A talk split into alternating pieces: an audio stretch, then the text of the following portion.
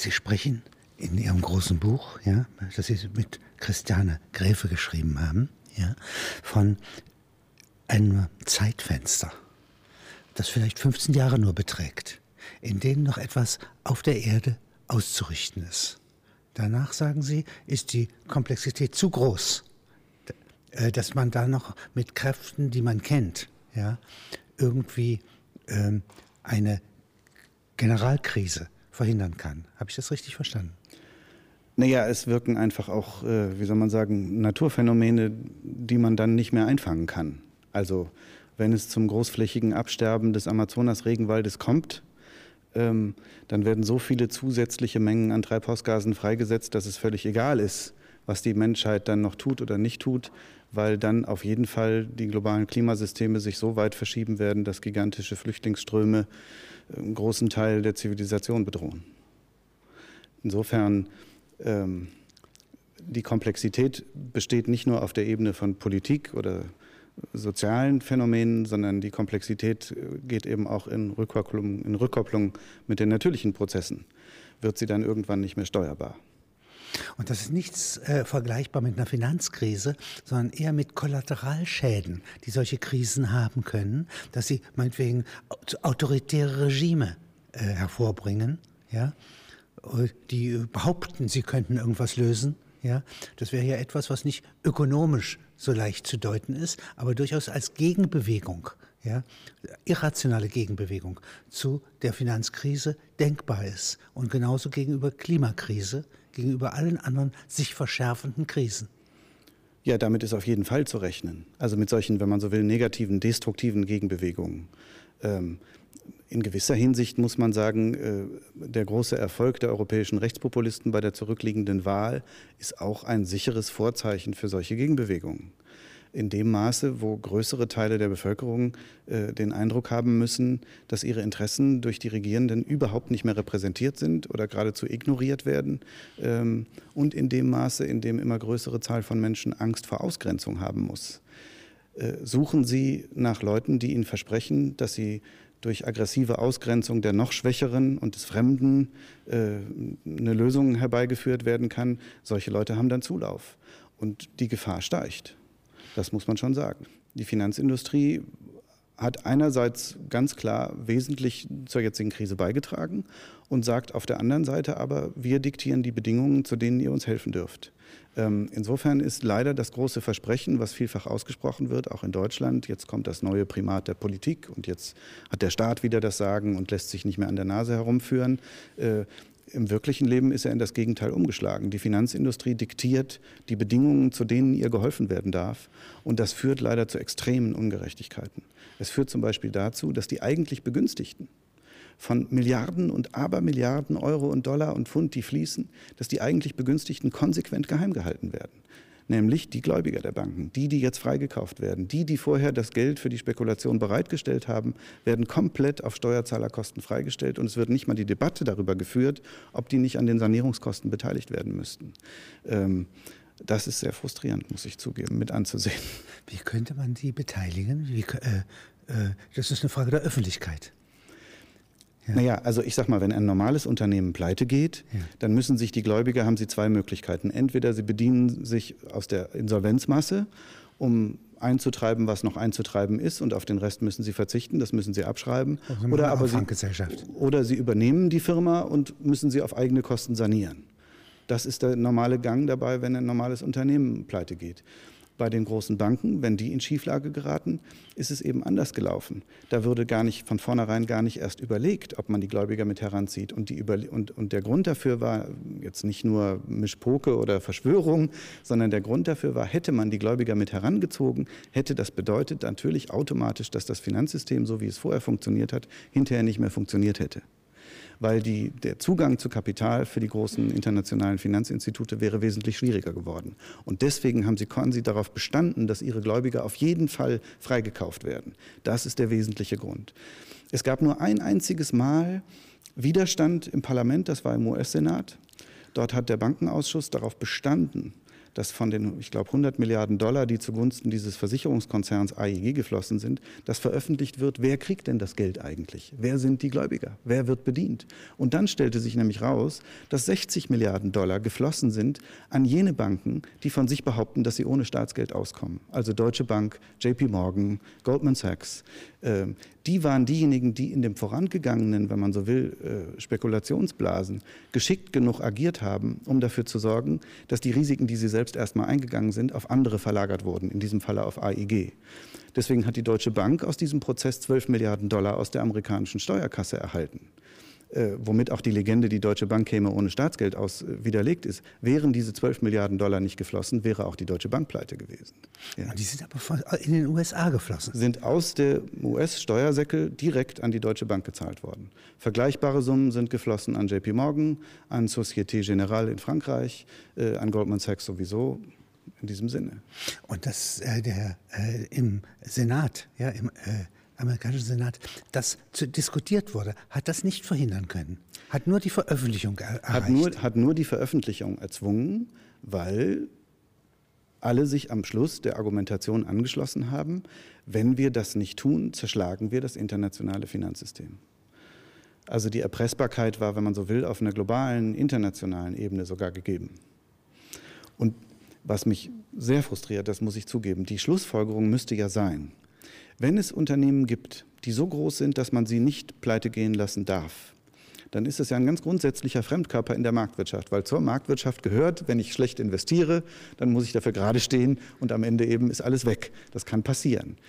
Ähm, die Konsequenz müsste eigentlich sein, dass jede Institution, die zu groß ist, um sie umfallen zu lassen, jedes Unternehmen, ganz hart reguliert werden muss, ich sag mal so wie ein Wasserwerk. Ja? Also, äh, das Wasser muss auch fließen. Wir können es uns nicht leisten, dass jetzt mal eine Woche lang kein Wasser durch die Leitungen fließt. Entsprechend müssen Wasserwerke hart beaufsichtigt werden. Aber sie müssen dezentralisiert Risiken. werden. Müssen sie müssen kleiner werden, wenn sie überkomplex äh, sind genau. und sozusagen Flutung auslösen. Und ja. die, die, die, die verrückte und auch wirklich dumme Konsequenz in der Politik war aber genau umgekehrt.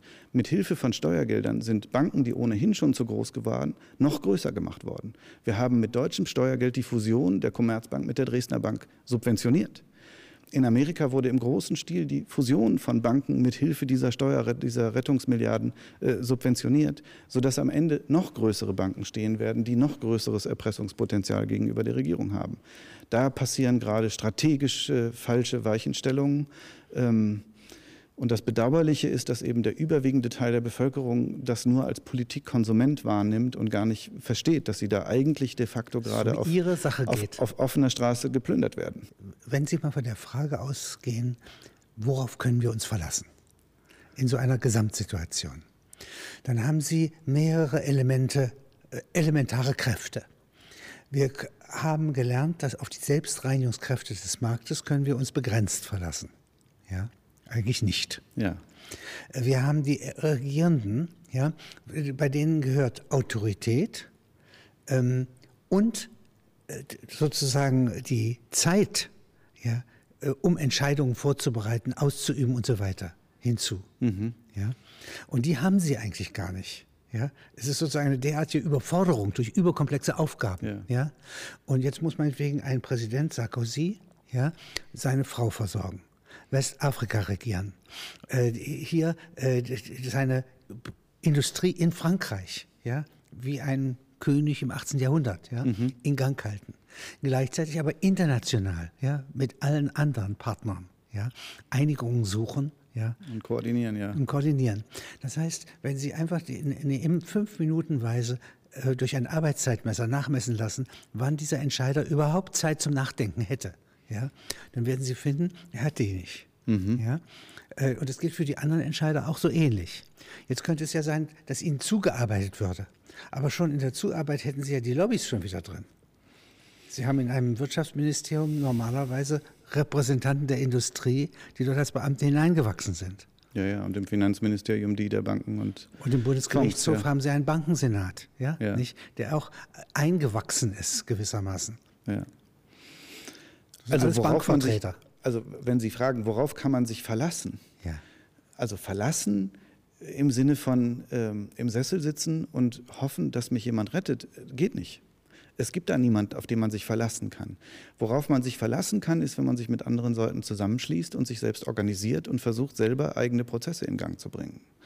Wenn ich aber jetzt mir das auf einer Gipfelkonferenz oder äh, bei einer NATO-Gipfel äh, in Straßburg oder Baden-Baden vorstelle, dann sind das demonstrierende Gruppen die ja in dem Sinne nicht diskutieren können, auch nicht gehört werden. Mhm. Ja?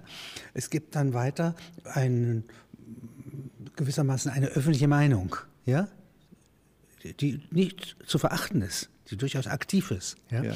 die aber recht, relativ wenig Sanktionsgewalt hat. Ja, aber ich dachte, jetzt, ich dachte eigentlich auch weniger also jetzt nur an Demonstranten und an den öffentlichen Diskurs. Der ist auch wichtig, keine Frage. Ja. Aber ich dachte hauptsächlich daran, dass die Menschen in größerem Maße anfangen, sich einzumischen auf der Ebene, die ihre eigene Ebene ist. Da gibt es viele Möglichkeiten. Also um bei der Finanzkrise anzufangen. Es geht eben nicht länger an, dass die Kommunen ihre Sparkassen irgendwie einfach vor sich hin wirtschaften lassen und dass die Bürger überhaupt kein Mitreden haben, wo diese Sparkassen investiert sind, welche Politik sie mit ihren Anteilen an den Landesbanken betreiben. Die Bürger müssen sich im wachsenden Maße anfangen einzumischen. Ähm, es gibt einen Bereich, wo es schon angefangen hat. Und das ist sehr interessant zu beobachten. Ähm, es gibt in Deutschland inzwischen 100 Kommunen und Landkreise, die beschlossen haben, ihre Energieversorgung in die eigene Hand zu nehmen und auf hundertprozentige regenerative Energiequellen umzustellen. Ähm, und es werden fast täglich mehr. Dafür gibt es viele verschiedene Motive. Äh, für die, für die kommunalen Politiker gibt es das Motiv, dass sie die zwei Fliegen mit einer Klappe schlagen können. Sie können ihre Bürger mobilisieren, indem sie sagen, wir helfen euch dabei, weiß der Himmel, unsere Gebäude besser zu machen, äh, eigene kleine Kraftwerke zu gründen und so weiter. Und ein zweites wichtiges Motiv, ihr könnt dafür sorgen, dass von eurer eigenen Wirtschaftskraft mehr in unserer eigenen Region als Kaufkraft erhalten bleibt, anstatt, äh, anstatt ständig per großer Rechnung an die Energiekonzerne überwiesen zu werden, wenn ihr anfangt, hier selber was in die Hand zu nehmen. Äh, und das ist eine starke Bewegung. Also da kommt richtig was in Gang und das findet auch nicht nur in Deutschland statt. Und es wird natürlich unterstützt durch den großen technologischen Fortschritt, den es da gibt. Also die, solche Art von Bewegung macht mich hoffnungsvoll. Im Finanzbereich gibt es solche Initiativen wesentlich weniger, wesentlich geringer, ähm, was leider ganz viel damit zu tun hat, dass viele Menschen ungern darüber nachdenken, was Geld eigentlich ist und wie das funktioniert und sich abschrecken lassen von, das sei angeblich alles so komplex und kompliziert ich kann nur dringend appellieren, es ist nicht wirklich kompliziert. Man muss nur zwei Fragen gründlich beantworten. Wem nutzt es und von wo nach wo fließt das Geld? Wenn man diese Fragen gründlich beantwortet, dann ist die ganze Komplexität der Finanzsphäre auf einmal reduziert auf, wer hat welches Interesse und welche Interessen wollen wir bedienen. Und da lohnt es sich, sich einzumischen. Das Geschäft der Finanzindustrie besteht darin, im Rahmen dieser großen Wetten immer neue Produkte sich auszudenken und Dumme dafür zu finden, die ihr privates Geld dort anlegen und dabei verlieren. Damit wird großes Geschäft gemacht. Und damit wird eben, wenn man so will, mit dem Spieltrieb und mit dem Erwerbstrieb der Menschen wird gespielt, indem man ihnen Versprechungen macht, die am Ende dann früher oder später doch gebrochen werden. Und dann ist das Geld eben weg. Das Besondere an unserer Zeit heute, und das ist ja das Gute, ist, dass den meisten Regierungen der Weg, wir lösen jetzt mal diesen ganzen Kladderadatsch dadurch, dass wir einfach einen großen Krieg anfangen, dass der versperrt ist. Das ist ja gerade die große Chance der Globalisierung oder der globalen Integration, dass eben der, der klassische Ausweg aus Missmanagement Export und schlecht geteuerte Probleme, ja. dass dieser klassische Ausweg versperrt ist. Äh, weil es so ganz offensichtlich ist, dass jeder, der damit anfangen würde, mehr zu verlieren und nichts zu gewinnen hat. Ähm, das ist ja der große Fortschritt unserer Zeit. Daraus müsste jetzt allerdings auch noch die politische Schlussfolgerung eben gezogen werden, dass wir anfangen müssen, uns tatsächlich auf der planetaren Ebene um die Ordnung zu verständigen. Diese Erkenntnis ist noch nicht überall durch, aber ähm, sie gewinnt zunehmend Raum. Insofern, äh, wenn Sie sagen, es ist die Generosität der Menschen, dass sie bereit sind, dieses furchtbare Elend zu akzeptieren und nicht nach rückwärts zu gucken, sondern was Neues aufzubauen, ich glaube, das ist einfach nur der simple Überlebenstrieb, dass das früher funktioniert hat. Ähm, wir haben aber inzwischen so viele Menschen auf diesem Planeten, die untereinander so hochgradig vernetzt und gegenseitig voneinander abhängig sind, dass es diesen Ausweg, glaube ich, dann wirklich nur noch gäbe, um den Preis einer unglaublichen, furchtbaren und Jahrzehnte anhaltenden Katastrophe, wo zumindest bisher ich bei allen beteiligten Verantwortlichen in Regierungs- und auch in wirtschaftlichen Führungsfunktionen sehe, dass keiner das mehr anstrebt Das ist der große Unterschied in unserer Zeit. Keine der großen Mächte ist ernsthaft darauf aus, die anderen großen Mächte mit Krieg zu überziehen. Was zuletzt ja nicht, nicht zuletzt auch dadurch verboten ist, dass es eben die Atomwaffe gibt, die, wenn man sie einsetzen würde, mit den bekannten Folgen zum Ende der globalen Zivilisation führen würde. Wie würden Sie sagen, äh, müsste jetzt eigentlich äh, ein Mensch, der an die Enzyklopädie glaubt, der an Emanzipation glaubt, mhm. der Vertrauensverhältnisse einsammelt, wo wie die Brüder Grimm Märchen sammelten. Mhm. Ja? Ähm, wie müsste er vorgehen? Man müsste doch diese ganzen Elemente, die sich hier naturwüchsig bilden, ja, an Stabilität, mhm. ja, aufgrund einer nicht wirklich von allen gewollten Globalisierung ergeben sich sozusagen quasi unfreiwillig schon äh, absehbare Institutionen, die einen Ordnungsfaktor bilden könnten, wenn man sie zusammensammelt. Ja. ja. Wer kann das machen? Stiftungen? Stiftungen können da eine ganz wichtige Rolle spielen. Ähm, das gilt aber genauso für viele Nichtregierungsorganisationen, äh, vor allem die des neueren Typs. Also es gibt ja diese klassischen Basisorganisationen, die gute Demonstrationen und Camps und so weiter machen und wenn man so will, die politische und ökonomische Alphabetisierung der jungen Leute betreiben. Das ist wichtig. Aber es gibt inzwischen auch moderne, private Nichtregierungsorganisationen, die, wenn man so will, als Scharniere und Schmiermittel zwischen den Staaten dienen die dann zum Beispiel durch eigene interne Seminare dafür sorgen, ähm, dass chinesische Funktionsträger mit amerikanischen Kongressabgeordneten in geschlossenen Räumen und unter Ausschluss der Öffentlichkeit erstmal darüber diskutieren, wo steht ihr eigentlich und wo stehen wir eigentlich und sich überhaupt darüber verständigen, um eine gemeinsame Ebene zu finden. Auch solche NGOs gibt es, weil die diplomatischen Apparate der jeweiligen Regierungen genau, genau, nicht in der Lage sind, diese Art von Verständigungsprozess zu organisieren. Äh, das können Stiftungen machen, das können die NGOs machen. Es gibt da viele verschiedene Ebenen. Was ich faszinierend finde, ist, dass die Zahl der Organisationen, die sowas machen, ständig an, anwächst. Und die Zahl der Menschen, die bereit sind, eine gut bezahlte, hochdotierte Karriere in der Wirtschaftswelt äh, aufzugeben zugunsten der Arbeit in solchen NGOs, wo man, weiß der Himmel, ein normales Gehalt kriegt, um seinen Lebensunterhalt zu bestreiten und mehr nicht, ähm, dass es immer mehr Leute gibt, die bereit sind, sowas zu machen, weil sie anfangen, genau diese globale und planetare Perspektive einzunehmen. Es gibt zum Beispiel eine kleine, sehr effiziente Organisation, die sich darauf spezialisiert hat, in Bürgerkriegen zu vermitteln und die jeweiligen Parteien meistens dann im Ausland, an einen Tisch zu bringen, genau an den Bürgerkriegskonflikten, die von den großen Mächten vernachlässigt werden. Zum Beispiel? Ähm, zum Beispiel im Sudan. Ja. Ähm, zum Beispiel innerhalb der pakistanischen Gesellschaft. Da werden Vermittlungsprozesse organisiert, privat organisiert, vielleicht wieder mit Stiftungsgeld, ähm, die aber am Ende dazu führt, dass junge Akteure ausgebildet werden, die dann in der Lage sind, in ihrer jeweiligen Partei und auf ihrer jeweiligen Seite dafür zu werben, dass letztlich eine kooperative Lösung für alle Beteiligten besser ist. Wenn Sie mit Ihrer Erfahrung die Frage gestellt kriegen, auf was in der Welt kann ich mich verlassen? Ja, was würden Sie antworten? Adam Smith, Keynes, Marx, können wir uns auf uns selbst verlassen? Also ich glaube, worauf wir uns verlassen können, ist, wenn man den Menschen genügend Raum gibt und genügend Angebote macht, wo sie sich für dieses große Ganze engagieren können, dass sie in wachsender Zahl und in immer größerer Zahl es auch tun werden. Nehmen Sie das Beispiel dieses, dieses Ehepaares im Silicon Valley, die irgendwann, ich glaube es war vor vier Jahren, sich gedacht haben, Mensch, das, was der Yunus da mit den Kleinkrediten in, Pakistan, äh, in, in, in Bangladesch gemacht hat, das ist doch eine prima Sache, das können wir doch auch machen wir eine Website, ne, so wie der kalifornische internetaffine Mensch sich das so denkt, machen wir eine Web Website und dann sollen sich dort die Leute melden, die Projekte haben, mit kleinen, die so 500 Dollar brauchen, um ein kleines Geschäft in, sagen wir, in Ecuador aufzubauen. Und dann sollen sich die Leute melden, die bereit sind, ihr privates Geld denen zu leihen und wir organisieren quasi nur die Vermittlung. Was war das Ergebnis? Diese Website brach nach zwei Wochen zusammen und zwar nicht, weil so viele Leute da gewesen wären, die jetzt mit Projekten sich dort äh, Geld abholen wollten. Nein, weil es so unglaublich viele Leute gab, die das selber machen wollten und ihr privates Geld dafür zur Verfügung stellen wollten. Inzwischen funktioniert die Seite bestens. Die haben schon viele tausend kleine private Kredite vermittelt in alle möglichen Entwicklungsländer. Aber daran kann man sehen, wenn das Angebot gemacht wird und wenn die Menschen eine Möglichkeit sehen, sich praktisch zu engagieren. unterirdischen Eisberg, ja? ja? Nicht? Unterseeischen Eisberg an guten Willen. Ja, ja? der ist unbedingt da. Mhm. Und worauf es ankäme, und da, da sind in der Tat politische Parteien gefordert, sich Projekte auszudenken, wo man das einsetzt, sich äußern kann. Sich, wo die Leute sich auf einer einfachen Ebene äußern kann. Ich meine, dass die grundsätzliche Bereitschaft, sich für das Gemeinwohl zu engagieren, da ist, sehen wir doch in unseren eigenen Krisensituationen. Denken Sie an die Elbeflut. Zigtausende waren bereit, Sandsäcke zu schleppen, ihre ganzen Freizeit- und Arbeitspläne und Urlaubspläne über den Haufen zu werfen, um ihren Nachbarn zu helfen, vor den Fluten in Sicherheit gebracht zu werden, weil sie eine einfache Möglichkeit dazu sahen. Ja, weil sie nicht riesige bürokratische Hürden, irgendwelche Mitgliedschaften beantragen und sonst was mussten. Sie mussten einfach nur hingehen und sagen, hier bin ich, ich möchte helfen.